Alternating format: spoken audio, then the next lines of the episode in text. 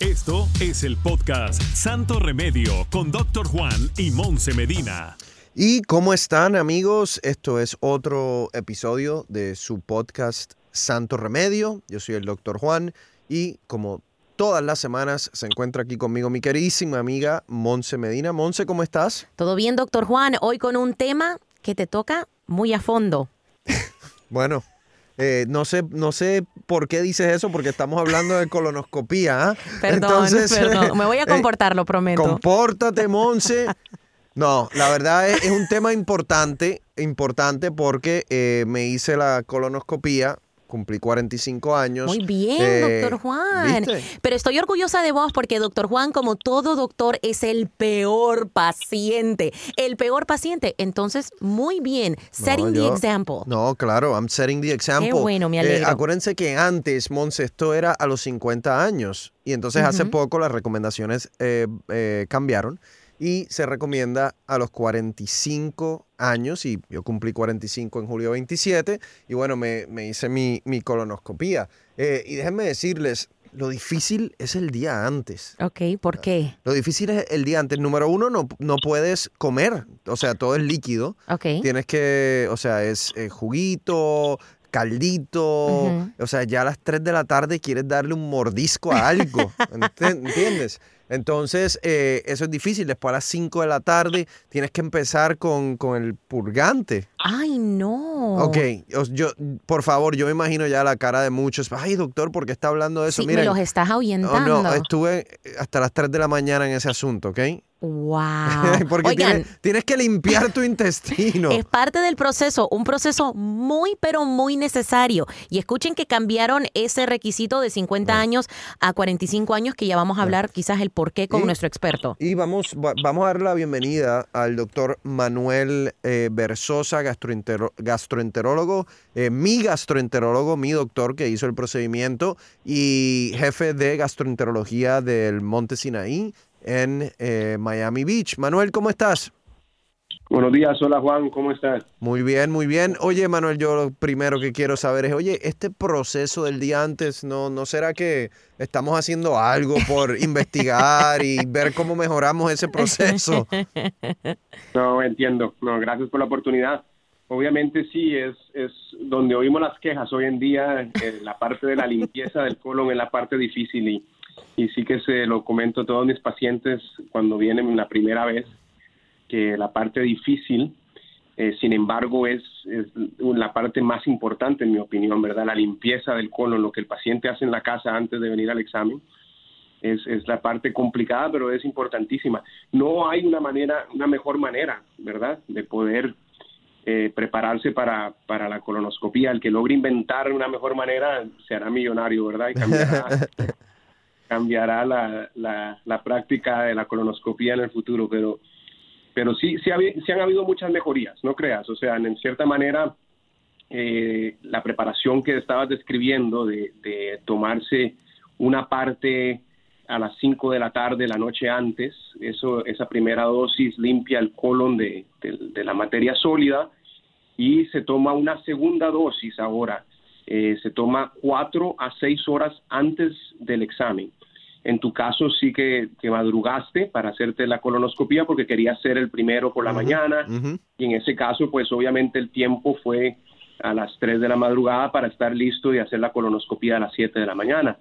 Sin embargo, se pueden hacer colonoscopías al mediodía, por la tarde, y eso facilita esa segunda dosis, ¿verdad? El tiempo de la segunda dosis para que sea un poco un poco menos eh, complicado y, no tener que madrugar para tomarse un laxante. Y Manuel, ¿cuál es la importancia de, limpiar bien el colon? O sea, ¿qué, ¿qué, sucede cuando tú ves pacientes que no hicieron ese proceso bien? O sea, puede ser que no veas bien el colon o ves cosas que quizás te preocupan, pero no sé, son pedazos de, de alimento o qué.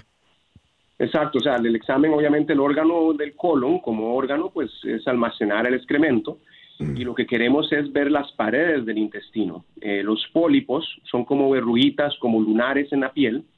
El, colon cuando lo, evalúas después de una preparación adecuada es como estar viendo las, las palmas de las manos, o sea, es piel y lo que queremos es poder ver las paredes en detalle porque los pólipos pueden ser tan pequeños como ya como uno, dos, tres milímetros de tamaño. Eh, históricamente la colonoscopía se hacía para detección del cáncer de una manera temprana. Entonces se hacían unas preparaciones que, dicho sea de paso, ya no se usa el galón de la colonoscopía o se, se usan estas preparaciones de menor cantidad y por eso ahorita es mucho más fácil. Bueno, son, son 32 onzas, créanme que me lo... Me, exactamente 32 onzas de esto. Y tú sabes, Monse, que una de las cosas que, que el, el proceso como tal, uno no lo siente, te dan eh, Propofol, eh, que es el, ¿se acuerdan? Todo el mundo sabe lo que es Propofol por, por Michael Jackson, ¿no? Eh, te dan Propofol. Yo me acuerdo, eh, eh, Manuel, porque el Propofol, o sea, no solo te duerme, pero también yo creo que te hace olvidar de, de nada del proceso, ¿no? Entonces, lo último que me acuerdo, Manuel, fue que me dijiste, Enjoy it. que disfruta. No sé qué parte, si el propofol o el procedimiento. bueno, no sé. El propofol, No sé, no sé de qué me están hablando. Doctor. Para que no haya malos, malos entendidos. Eh, el propofol, sí, ha, revolucionado eh, lo que es el proceso de la colonoscopía en los Estados Unidos.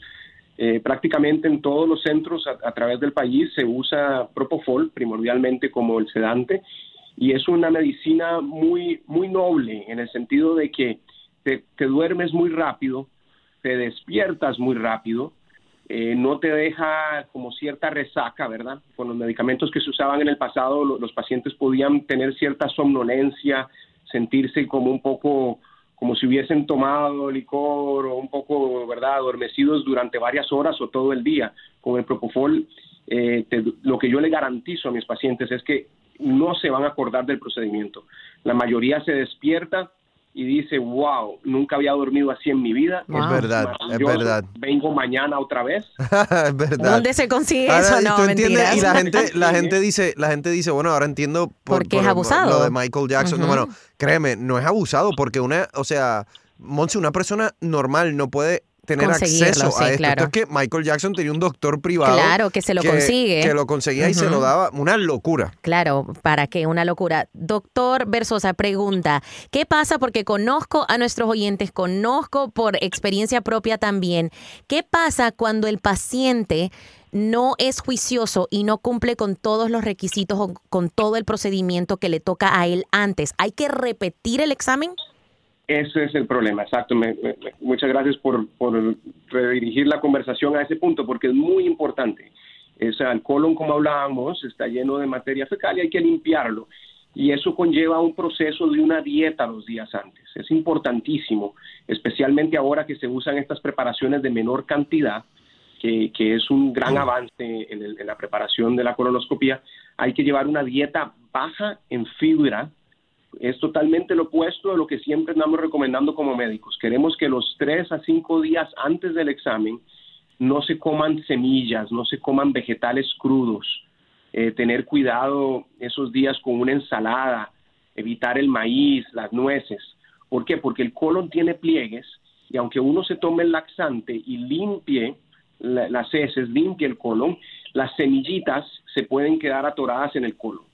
Y como hablábamos que los pólipos pueden ser tan pequeños como unos milímetros, se nos puede escapar un pólipo por estar viendo una semilla. Sí, así. Es muy importante llevar esa dieta los días antes y tomarse el laxante al pie de la letra. ¿Por qué?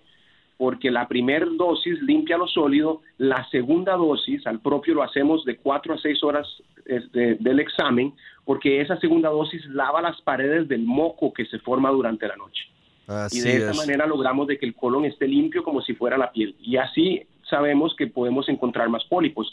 Aquí la meta del examen es que el colon esté 100% limpio para que el, examen, el, médico que esté haciendo el examen pueda primero utilizar todo el tiempo en buscar pólipos y segundo que no se le vaya a escapar un pólipo. Entonces sí que nosotros usamos cierto criterio y, cierto, eh, eh, hay, hay, hay, bastantes estudios y sabemos cuándo recomendarle a un paciente, lamentablemente, que algún segmento del colon no está lo suficientemente limpio, tenemos que recomendarles que se repitan la colonoscopía otra vez. Y eso puede ser volver a pasar el proceso de la dieta, el hambre que pasó el doctor Juan, el, el, lactante.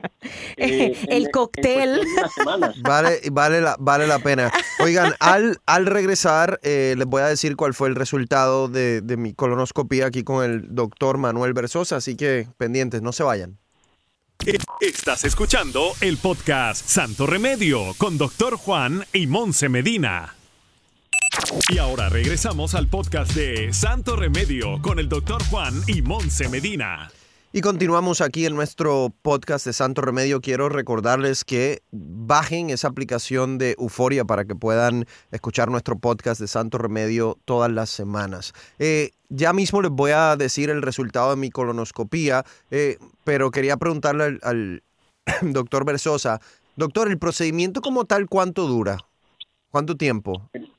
El examen como tal dura alrededor de unos 20 minutos, media hora, dependiendo de, de, si hay pólipos, si hay que remover esos pólipos durante el examen.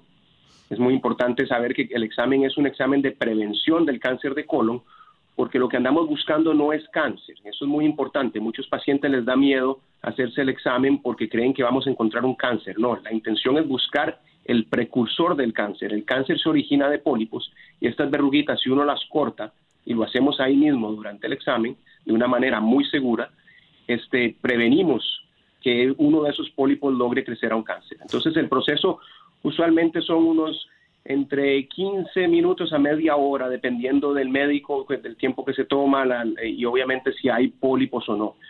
Eh, el proceso para el paciente pues es de unas dos a tres horas, dependiendo verdad también del centro donde se lo hagan. Al menos nosotros en nuestra institución aquí en el Mont Sinai hacemos los exámenes con anestesiólogos.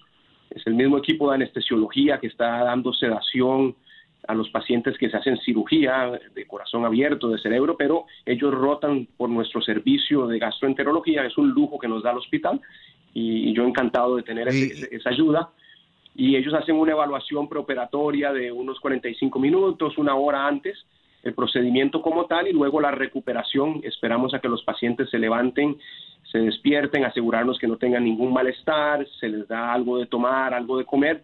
Si se sienten bien, usualmente se van media hora, 45 minutos. Entonces, el proceso como tal es de, unas dos, tres horas. Em, el día ese recomendamos que se queden en casa, tranquilos, que no manejen, muy importante por la sedación, que no firmen ningún documento legal, pero al día siguiente, después de dormir la noche, eh, el día siguiente puedes volver a las actividades normales, trabajo, manejar, eh, no hay ninguna restricción. El, el, el doctor Versosa ha hecho tan buena labor explicando esto que Monse me está preguntando si ya puede hacerse una colonoscopía.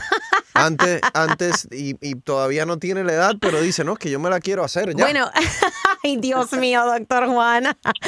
sí, por el cóctel. Bueno, no, mentiras. Eh, pero sí queremos saber tus resultados, sí, doctor mira, Yo eh, tuve un pólipo, voy a dejar que, que, Manuel lo explique, pero, pero sí tenía un pólipo, ¿no? ¿Y cómo te diste eh, cuenta de ese pólipo? Bueno, no, Manuel se dio cuenta cuando me hizo la colonoscopia, ah, yo, no, yo no tenía idea, pero ¿me puedes explicar, Manuel, ese resultado?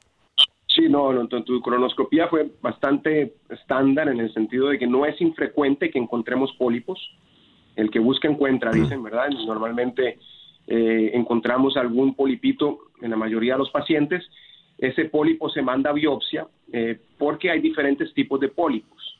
Eh, aquí el enemigo del caso es el, el, adenoma. El pólipo tipo adenoma puede degenerar a carcinoma. Ese es el que andamos buscando. Eso, para poder determinarlo con exactitud, tiene que mandarse a biopsia. Entonces, estamos esperando todavía el resultado de tu, de tu pólipo. Me imagino que lo tendremos hoy por la tarde, si no mañana. Eh, pero nosotros, como sabemos remover estos pólipos de una manera muy segura, los quitamos todos. Todos los pólipos que encontramos los quitamos, los mandamos a biopsia. Teniendo ya ese resultado de ese pólipo, dependiendo obviamente del tipo de pólipo, el tamaño del pólipo, el número de pólipos del paciente, ya te voy a poder dar una recomendación más objetiva de cuándo tienes que repetirte tu colonoscopia. Eh, cabe decir que si no hay ningún pólipo y el colon está limpio, la preparación fue adecuada, fue un buen examen de calidad, uno puede esperarse hasta 10 años para el siguiente, el siguiente yo, yo, pienso, Manuel, yo pienso que eso, ¿tú no crees que eso vaya a cambiar en un futuro cercano? No son demasiado, no es demasiado tiempo, 10 años. Entiendo, o sea, hay ciencia detrás de esa recomendación. Eh, en la época de mis profesores, cuando se hacían colonoscopías y a ver qué se encontraba, no sabían cómo cortar los pólipos y eh, los observaban con el tiempo. Se repetía la colonoscopía anualmente, se miraba sus pólipos y se veía si crecían, qué es lo que hacían. De ahí aprendimos algo muy valioso, que le toma a los pólipos alrededor de 7 a 10 años para degenerar en un cáncer. Los que mm. van a crecer a un cáncer les toma de 7 a 10 años. ¿Qué es lo que pasa? Entonces, si una colonoscopía preventiva es de buena calidad, sabes que ese paciente está protegido o que no tiene riesgo de cáncer, en teoría hasta los 10 años. Ahora, sí que se le puede escapar un pólipo al médico, puede ser que hay ciertas condiciones donde los pacientes podrían tener un pólipo más agresivo, crecer o que aparezca un cáncer antes de tiempo, sí, pero es, es sumamente bajo el riesgo. Lo ideal, sí, obviamente desde un punto de vista de prevención, estos son de los pocos cánceres que podemos prevenirlos, eh, pues, pues sí que es un tema donde hay mucho debate y desde el punto de vista de prevención, en, pues sí, hacerla cada cinco años o siete años sería ideal, ¿verdad? Reducimos la posibilidad de error, pero también tiene que ser costo efectivo para la sociedad, ¿verdad? Para, para, los seguros, para el paciente, para... Y por ahí los epidemiólogos pues han hecho muy buen trabajo en ese sentido, porque sabemos que si seguimos los guidelines, eh, cada 10 años la probabilidad de que te dé cáncer de colon, si sigues las recomendaciones, es cercana a cero, es muy bajo. Ahora, en tu caso, te puedo decir que si, si el pólipo este vuelve como un adenoma, entonces entras en una categoría que sabemos que tu colon tiene la, la, capacidad de producir adenomas, entonces probablemente la recomendación final sea repetir la colonoscopia en cinco años. Ahora, what a joy. doctor Versosa, ¿cuándo o por qué, qué pasa en el cuerpo que un doctor eh, le recomienda una colonoscopia a un paciente mucho antes de los 45 años? Sí, entonces por ahí es muy buena pregunta. O sea, si hay pólipos eh, muy grandes, en el mundo de los pólipos, un pólipo mayor a un centímetro de tamaño es considerado grande. En ese caso, recomendamos hacer las colonoscopias a los tres años. Si hay tres o más adenomas de estos tipos de pólipos que andamos buscando, si son tres o más por cantidad, ahí reducimos el intervalo a tres años igual. O hay unos, en el tipo de pólipo dentro del mundo de los adenomas, hay unos que son más agresivos. Eh, en ese caso recomendamos cada tres. En casos muy raros, muy específicos, donde hay un síndrome genético hereditario, eh, que predispone a cáncer a edades muy tempranas y sabemos que los pacientes tienen un alto riesgo, o pacientes que padecen de una enfermedad inflamatoria intestinal, hay dos tipos, la enfermedad de Crohn y la enfermedad colitis ulcerativa, si padecen de, de esas enfermedades del colon por más de ocho años, en esos casos hacemos colonoscopías anuales. Pero estamos hablando que esto es un porcentaje muy, muy, muy bajo de los que hacemos, ¿verdad? Desde el punto de vista de prevención. Ya es una población totalmente aparte. Y Manuela, lo otro importante es, ¿hasta qué edad se tienen que seguir haciendo colonoscopía a las personas? O sea, después de cierta edad no hay que hacerse más la colonoscopía? Sí, muy buena pregunta. La razón que empezábamos a los 50 años es porque la incidencia del cáncer de colon empieza a aumentar a partir de los 60 años. A los 60 la curva, la incidencia empieza a subir, el riesgo es mayor conforme vamos envejeciendo, entonces hay mayor riesgo a los 70 que a los 60, hay mayor riesgo a los 80 que a los 70. ¿Por qué empezábamos históricamente a los 50? Porque sabemos que los pólipos les toma de 7 a 10 años en degenerar en cáncer, entonces si vemos que el cáncer de colon es sumamente raro en la década de los 40 y los 50, si queremos prevenirlo en la década de los 60, entonces empezamos a los 50. Lamentablemente, y no sabemos exactamente por qué, eh, pero hemos estado empezando a ver que el cáncer de colon ya está empezando a aparecer en la década de los 50, eh, a los late 50s, ¿verdad? No como antes, que era más a los 60. Entonces, las sociedades de cáncer recomendaron bajar la, la edad a los 45. Entonces, todo el mundo a partir de los 45 años debería de hacerse un examen preventivo dependiendo de lo que encuentras en esa colonoscopia, así la recomendación de cuándo hacer la siguiente, y esto debería hacerse hasta los 80 años. Mm, ¿Por qué los 80? Porque la expectativa de vida en este momento en los Estados Unidos es alrededor de los 87, 88 años. Entonces sabemos que las colonoscopias lo que haces hoy te protege para la siguiente década. Entonces, a partir de los 80 años, eh, no recomendamos las colonoscopías preventivas. Ahora, hay excepciones, ¿verdad? Ya son casos individualizados donde eh, sí se puede hacer si alguien tiene alguna condición o alguna predisposición mucho más alta al cáncer de colon.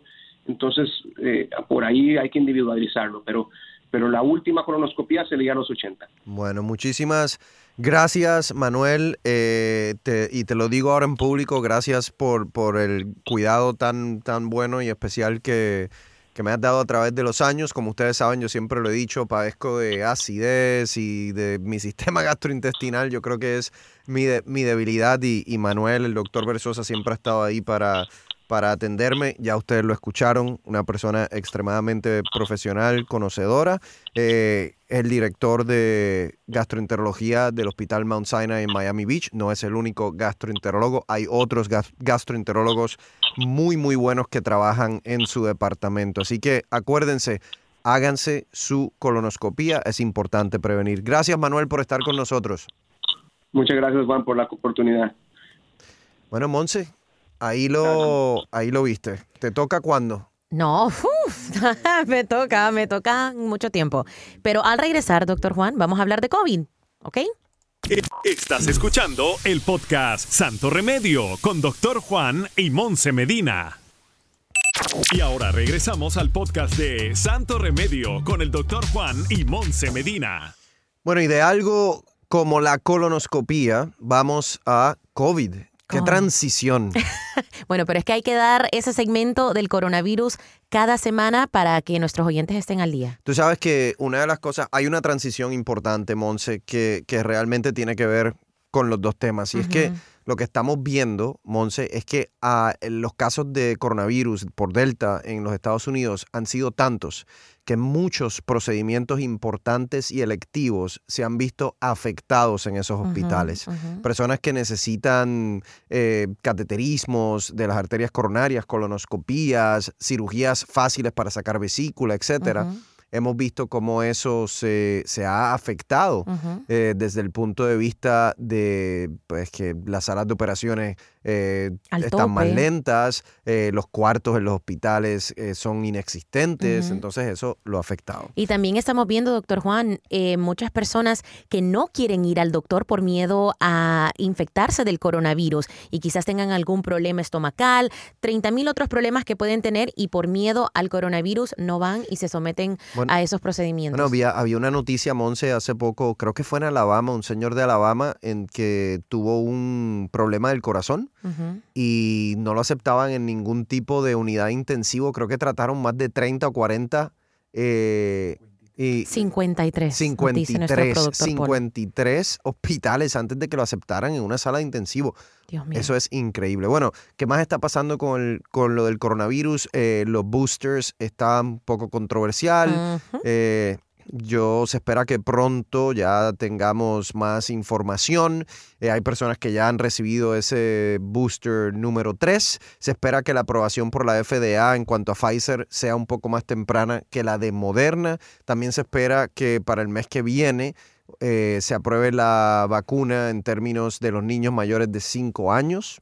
Eso sería otro avance en términos de seguir eh, vacunando a nuestra población. Yo creo que lo más importante que estamos viendo ahora y preocupante es la cantidad de niños que se están infectando realmente, porque es la, mm, la, población que queda vulnerable. Si hay muchísimos adultos que se han vacunado, esa población todavía queda vulnerable. Ojo, todavía no llegamos ni al 60% de vacunados en Estados Unidos, las dos vacunas que eso está fatal. Eh, en realidad no estamos ni entre los primeros 20. Actually, te puedo decir, Israel, que todos nosotros lo vemos como un país que, están poniendo muy bien las vacunas, es el número 24 en todo el mundo. Puerto Rico, Mislita, está entre los primeros 15. ¡Wow! ¡Qué bien! ¡Qué Entonces, bien! Por la Isla del Encanto. Mi gente, hispanos que nos escuchan, por favor, vacúnense. Es importante que se protejan, protejan a sus hijos, pero también, Monse, es una responsabilidad que tenemos con la comunidad, con la sociedad y con el país. Y yo creo que eso la gente como que no le ha puesto importancia. Uno hace cosas a veces por nuestra sociedad, por el progreso colectivo.